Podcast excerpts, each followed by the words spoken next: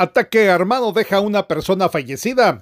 Hombre de aproximadamente 35 años fue asesinado en el interior de una tienda cuando intentaba refugiarse en Colonia El Bosque, final de la zona 2 de Santa Cruz de Irquiché. Falleció a causa de varios impactos de bala. El victimario dejó abandonado el vehículo tipo pick-up en el cual se conducía, logrando huir a pie fue rastreado de parte de elementos de la Policía Nacional Civil en el lugar sin ningún resultado positivo. Bomberos voluntarios atendieron la emergencia.